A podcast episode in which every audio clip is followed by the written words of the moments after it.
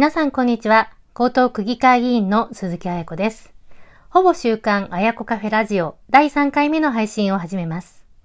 この番組では江東区で起こっている街づくりの話題、区議会議員、街の政治家って何をやっているの？という日常などをお届けをしていきます。5月1日にほぼ週刊彩子カフェラジオ第1回目の放送を開始しました。まあ、音声の情報発信ということで、まあ、ラジオの配信を始めるまでにいろいろ試行錯誤がありまして、まあ、準備にも結構時間かかってしまったんですけれども、第1回聞いてくださった方からこんな感想をいただきましたのでご紹介をいたします。拝聴しました。ゆっくりととてもわかりやすい話し方で声も明瞭でした。今後のご活躍を期待しています。まあ、対談などをされるのも良いですね。というご感想でした。本当にありがとうございます。励みになります。ありがとうございます。第2回目の配信も行ったんですけれども、1回目よりも話すスピードを速くしておりまして、まあ、滑舌にも気をつけております。話し方とか話の内容なんかはバージョンアップさせていきたいと思ってますので、お気づきのこととかがあったらぜひ皆さんコメントやご意見などをいただけると嬉しいです。まあ、対談などもね、今後行っていきたいと思います。まずはほぼ習慣ということで、まあ、定期的に続けていけるように頑張りたいと思います。ありがとうございます。まあ、さて、今回第3回目の発信は、まあ、前回に引き続き、鈴木彩子の癖報告座談会、あやこカフェのご報告になります。まあやこカフェは2011年から毎月欠かさず開催をしております、私、鈴木彩子の癖報告座談会です。まあ、高等区政や区議会のこと、私の議員活動のことなどをざっくばらんにお話をしています。でコロナ前までは、まあ、江東区の豊洲文化センターを中心に会場で毎月1回開催をしてたんですけれども、まあ、コロナ禍以外はオンライン、ズームを使って行っています。で前回のあやこカフェラジオでは、まあ、4月27日に行った第132回目のあやこカフェから、まあ、コロナ対策、まあ、特にワクチン接種のお話、ま、3回目の状況、まあ、全体で60%ぐらいですよということと、あとは4回目の接種の予定、これも江東区から公表されましたので、その最新情報などを中心にお話をしました。で今回については、あやこカフェの後半のご報告になります。まあ、後半については、まあ、2月に区議会の令和4年度の予算審査特別委員会というのが開かれたんですけれども、この議会質問の中から公園の維持管理について私、鈴木彩子の議会質問ですとか、まあ、地域課題の解決などのお話をしていきたいと思います。で、あのですね、背景としましては、まあ、コロナ禍で外出の自粛とかがあった中で、まあ、地域の住民の方がその地元の公園などでくつろぐことが増えたりとか、まあ、公園や周囲の道路などのマナーを気にかけるというのが非常に増えています。で、あやこカフェでも、その配信の中で、毎回のあやこカフェの中で、まあ、公園や道路などでの、まあ、公共空間の有効活用のお話だったりとか、まあ、コロナ禍で話題になっている、問題になっている路上飲みとか公園飲み、あとはまあ受動喫煙問題、まあ、タバコの話などをたびたび取り上げてきました。まあ、そこでまあ議会質問の中から、まずは区立公園の全面禁煙化について私の議会質問と区の答弁についてご紹介していきます。まあ、そして関連をして、まあ、地域課題の解決という意味で、まあ、以前からあの地域住民の方から改善要望をいただいていた、まあ、豊洲とその隣町の東雲の間にあります東雲橋の麓にあるその施設禁煙所での受動規制問題の解決についてお話をしていきたいと思います。まあ、まずは公園の全面禁煙化の話になるんですけれどもあの喫煙に関する苦情が後を絶たなかったりとか、まあ、受動喫煙で健康被害が多いということが以前から問題になっておりまして、まあ、議会でも様々な質問をしたり働きかけをしたりしていました。で令和2年には2020年には4月まずは子どもたちに影響のある児童遊園を、まあ、禁煙化をするということを江東区開始をしまして、まあ、今年、まあ、令和4年の1月からは江東区内のすべての公園の禁煙化というのが実施をされています。で公園の全面禁煙化以降、まあ、江東区でどのような取り組みがあって、まあ、どれだけの効果があったかということについて今回予算審査で質問をいたしました。で1月の公園を全面化禁煙化した以降ではあの江東区禁煙看板というのをあのここでの園内禁煙というものとかを、まあ、区内の160の公園に合計670個設置しています。1つの公園あたりだいたい3個目安になりますがそれとですねあの喫煙の苦情が多い、まあ、豊洲地区の公園とか、まあ、亀戸とか東洋町の駅前の公園などでは区の職員さんによる、まあ、定期的なパトロールを行ったということなどが答弁をされました。で公園の喫煙の苦情についてその全面禁煙化以降の2ヶ月間1月2月では、まあ、合計区内の全公園での苦情として48件あったということでした。で豊洲公園の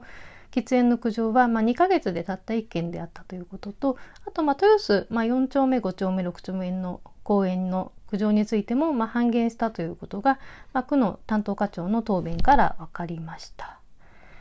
で公園の全面禁煙化以降、まあ、公園のすぐそばの路上でタバコを吸っている人がいるという声もあの区民の方からはいただいているんですけれども、まあ、その対応についても質問をしました。まあ、これについてもその区の職員さんが、まあ、定期パトロールをその区内の区立公園で行った際にその公園の周辺でタバコを吸っている人がいたら、まあ、吸わないようにというふうに指導をしているというふうな答弁をいただきました。まあ、このほか、まあ、関連するタバコの喫煙ということの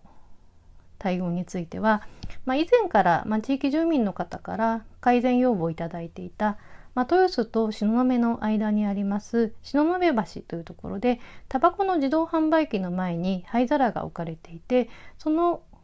前で煙がすごいということ、まあ、受動喫煙で、まあ、すごく困っているというふうな声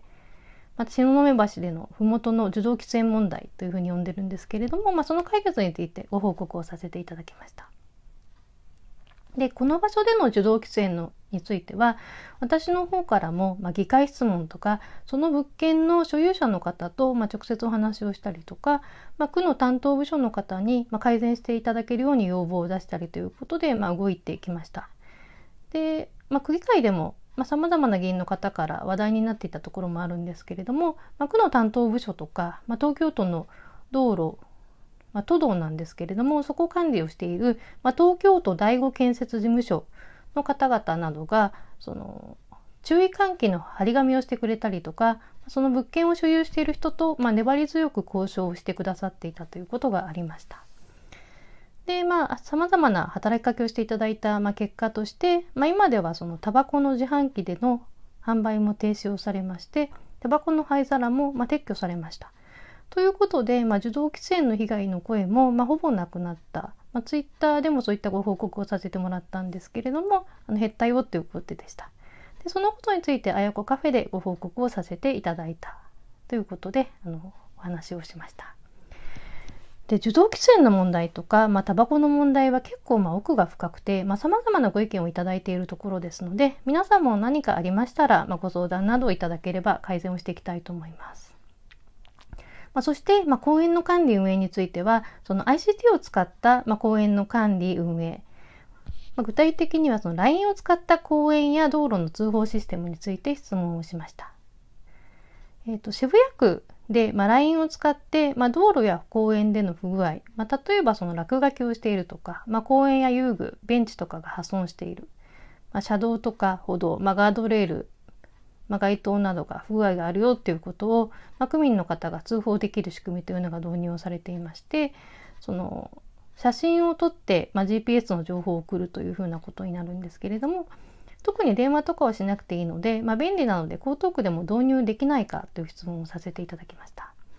まあ、これについてはその公園の通報システムについては、まあ、東京都の方でもマイシティレポートというものをやっていて、まあ、これはアプリをダウンロードする仕組みになっているんですけれども、まあ、LINE の仕組みについてはあの江東区民の方で今その区の LINE に5万5千人ぐらい登録をしていて、アプリを特にダウンロードをしなくてもすでにご利用できるということになっているので、まあ、江東区の方では LINE を使った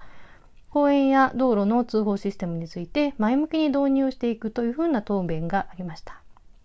まあ、この他はその AI とか ICT を使った、まあ、公園の管理運営について質問しました。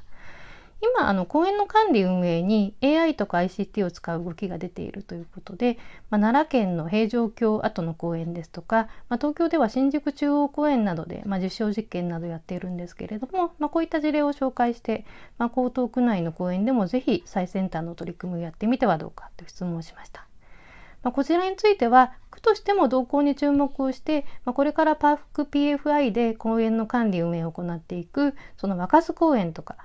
今民間の事業者さんが管理運営を行っている豊洲ぐるり公園などの公園で、まあ、指定管理者と一緒に検討していくという前向きな答弁をいただきました。